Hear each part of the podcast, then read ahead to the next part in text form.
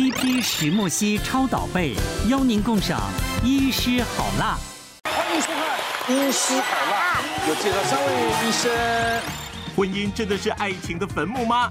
今天让好辣军团们来分享他们遇到的人生难题。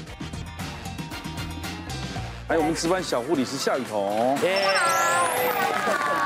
三位医师，有心理师，有三位律师。嗯，那有很久没看到维明哥哈。对，你们两位是用什么要来协调的吗？我们都是过来人的最佳范本。而且瓜哥，你你的医师好啦都是考虑考虑到身体的问题啊。对对，我们是身体已经烂掉，所以没有什么资格。身体烂掉才有多故事啊。对对，我们看第一题就是身体，请看。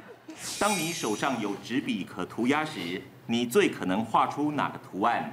啊，一线条，二。几何图形，三不规则形状，四具体人事物，很自然反应图什么？来，请举牌。一二，三是上面的云是？对，第二个有三三四四，哎，一二一二三四都有人选呢。好，我们先看那一的，喜喜欢画，喜欢我喜欢画画画素描。所以通常都会很很习惯是画线条，画画画画。这个画的这个就涂鸦的哈。对，线条。选一的只有你一个了。我如果真的手闲下来，不是画圆就是画三角形，画三角形就是居多。所以你也是。我是喜欢画三角形。是。那这个画画天分很好，因为你要画四方形就很难，画圆形也难，三角形要中规中矩，因为这个是没第一个是没有。随便涂鸦的嘛，对，我就觉得是我没有办法，反正太复杂了，是复杂，啊，这就复杂，又回家，你小儿科医生执照是买来的吗？他当时一种，因为具体的人数可以画的很复杂嘛，他就只是一个示意，是是是，对对对，就是会觉得说希望画一些比较有创意一点的东西。哦，对，我你自己画四，语文你也是画四啊？我画四，简单嘛，就画一个人。尤其是男人画，其实画女人就把头发弄长一点，长一点，长一点，对，或两个辫子就可以。对对对，其实就是看到什么画什么啦。其他东西好像生活中看不到啊。没有，我是因为没什么想象力，所以我画出来的东西都是具象。嗯，所以这所以上上面四个图，当然我就发现各自有各自的想象，像图四。我就会觉得，在我的脑袋里面，它就不是一个单纯，嗯，一个圆圈一个棒子这样，我就会觉得它是很具象的东西，嗯，什么眼睛啊、手啊、脚啊之类的这种东西。对，其实这是测验嘛，测验就是测你的潜意识啊。那我们来看一下，如果你是习惯无意识的，就是画这个线条呢，代表你在婚姻当中呢，你的不安全感是来自于你过分依赖直觉。嗯，哎，例如说，哎，今天老公回你一个讯息，你就觉得说，嗯，他的口气怪怪的，是不是？在外面搞什么鬼？对，男人会这样想吗？就发现上面写对方正在偷人啊，结果发现对方正在输入。哦，通常男人输入跟偷人像，男人比较少会选一。对呀，对对，因为因为不会怀疑老婆这些吧？女女人直觉比较依赖直觉啦。嗯，嗯，我是啊，我其实蛮蛮依赖直觉的。啊，蛮依赖直觉。其实当律师有时候要靠直觉，很多破案都是一瞬间。选二图形这么中规中矩的，代表说你的不安全感来源是来自于你的控制欲太强。哇，夏雨桐准哦，梁律师我就不知道了。我我有吗？你控制欲那么强，对不对？我们控制谁？来控制，还有谁？他控制我。他一定一定是在感情里面他是强势的嘛。对不对？应该是什么都希望可以，就是掌握、掌控好，嗯，然后不要百密无一疏，就比较谨慎的人。那打官司找这种律师透懂，他会帮你想的很好。对对对。可是我们也会控制客户啊。哎，你的情绪不能过度啊，什么什么的啊，就是尽量把这个事情安排到最妥当。就是如果是如果以我妈妈来讲的话，我帮她安排好了行程，就是如果她没有照做，我就会翻脸。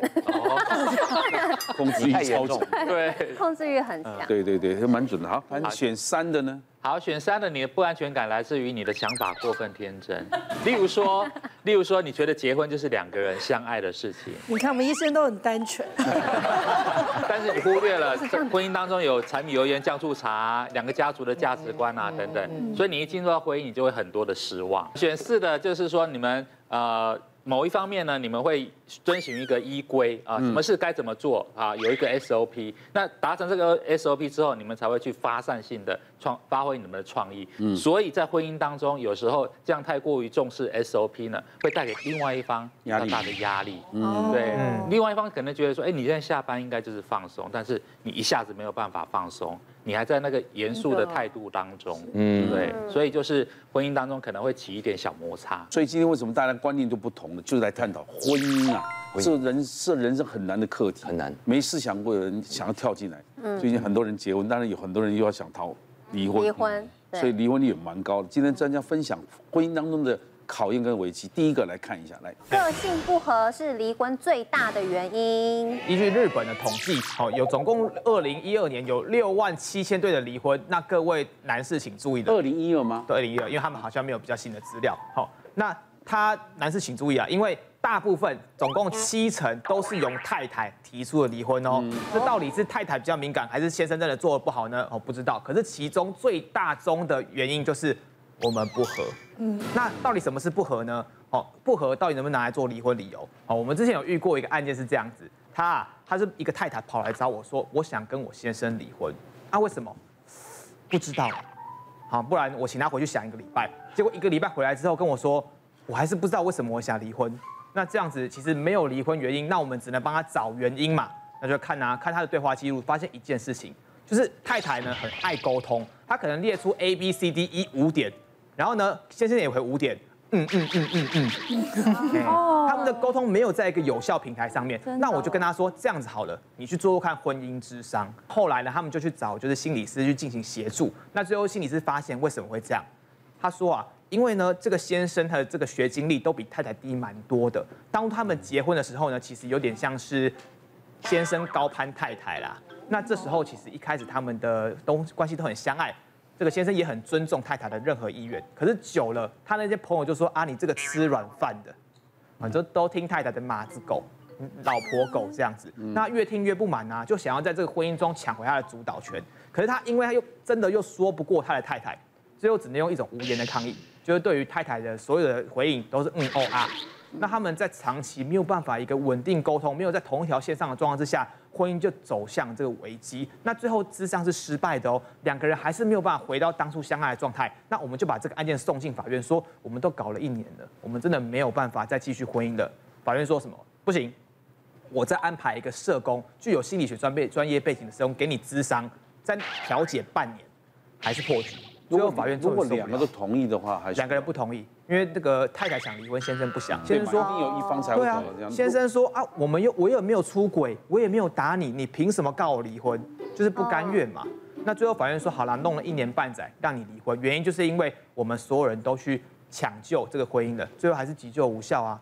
好，所以最后判离了。那我只能说，就是虽然说很多人都不知道到底不合是什么东西，其实它大部分是来自于婚姻之间没有办法沟通。而这个没有办法沟通，是有可能构成离婚的事由的哦。婚前叫互补，婚后叫不合。你讲日本的大流行是冬季恋歌，哦，裴勇俊红到日本去，很多人看了那个剧之后，很多女那个妇女，最后她就等老公领完。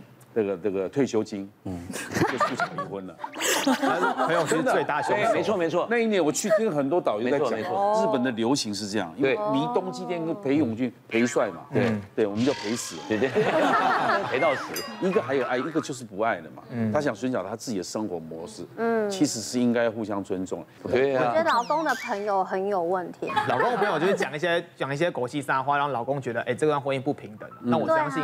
对外这个，可是为什么老公老公会有他居然觉得不平等？他为什么？其实有一家事案件有一个很大的点，为什么要不放手？都不是因为什么利益纠葛，而就是不甘愿而已。你凭什么这样子不跟我谈，就要跟我离婚？如果你就是谈了没有效，我才要直接告警。而且而且呢，莫名住的时候好暴力嘛。对呀，特别这个点都没有被修复的感觉，这其实没有人喜欢。对呀，而且结婚越久，那不甘愿的心情是越高的。对，你短短时间内刚结婚的 couple，你说离，其实他们就很阿莎力。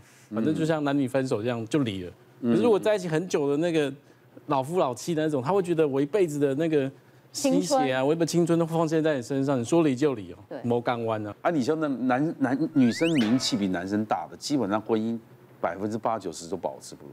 你我不要讲任何哪一对，你们去想想看就好，对不对？哇，女生名气很大，她都说谁的谁的先生，嗯，对，先生怎么受得了？嗯，就是他们有一个名字嘛，永远都是谁谁谁的先生这样。对呀，他是那个呃夏雨桐的先生，哇，他就就会有压力。很好啊，他是孙协志的老婆，啊，他可以。你说呢？我说都都这样子，对，举例而已，举例嘛，举。对对对对对。那我刚刚听简律师讲的时候，我就觉得心有戚戚焉。其实，嗯，有很多后来的一些事件，都是因为前期的不和，或是有一方不爱了在发生的。那我自己的婚姻，其实到现在来讲也结束，其实快两年了。经过这一段时间的调整跟沉淀，其实我真的觉得就是。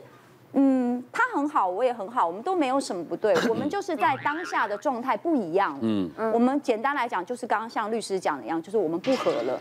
其实刚刚瓜哥讲不爱的时候，我有想到一件事情，是我怎么释怀这件事情，是因为我们有时候以前我们年轻的时候存很久钱买一个包包，在存了半年买一个很名贵的包包，你以为你会每天带它，哎，结果买来之后你又觉得还好。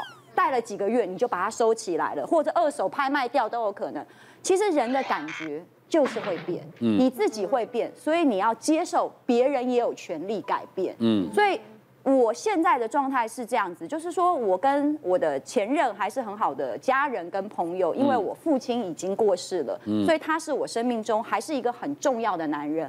我不想去否认过去曾经相爱或是共组家庭那些美好的时光，但当时的我们的确在相处上有很大的问题。比如说我的前夫他是比较传统观念的男生，因为四十几岁的男生，其实在新旧交接的年代。他其实也很多矛盾，比如说我有自己的事业，嗯，那可是他又希望我当一个传对，那我们不可能每天又要做便当，又要伺候公婆，然后又要照顾他，哇，每天煮三餐，然后同时兼顾我们自己的事业。那我一开始觉得婚姻出现问题的时候，我是先去求助身心科，嗯，因为我开始觉得我就是不快乐，我讲不出来为什么。然后我求助身心科之后，身心科的医生就是建建议我。找我的先生一起来做婚姻咨商，做了蛮长时间的。其实我们光婚姻咨商就做了八个月，嗯，八个月，然后每两周去一次，然后费用就各自分担这样子。然后我在里面就发觉，就是比如说我前夫平常是蛮沉默的人，也感觉上是大部分都顺着我，嗯，原来他内在有这么多的东西他都没有讲，嗯嗯，我觉得他知道现代女性有很多自己的想法，可是他有他自己的期待跟希望。所以，我觉得在婚姻里，他也有他的失落。那后来我们就发觉，我们要的东西不一样，所以我们对家庭的概念已经有点分歧了。所以我们最后离婚是和平离婚的，然后小孩子就大家轮流照顾。谢谢大家对好辣医师们的支持，记得订阅医师好辣 YouTube 频道，还有按下铃铛收看最优质的内容哦。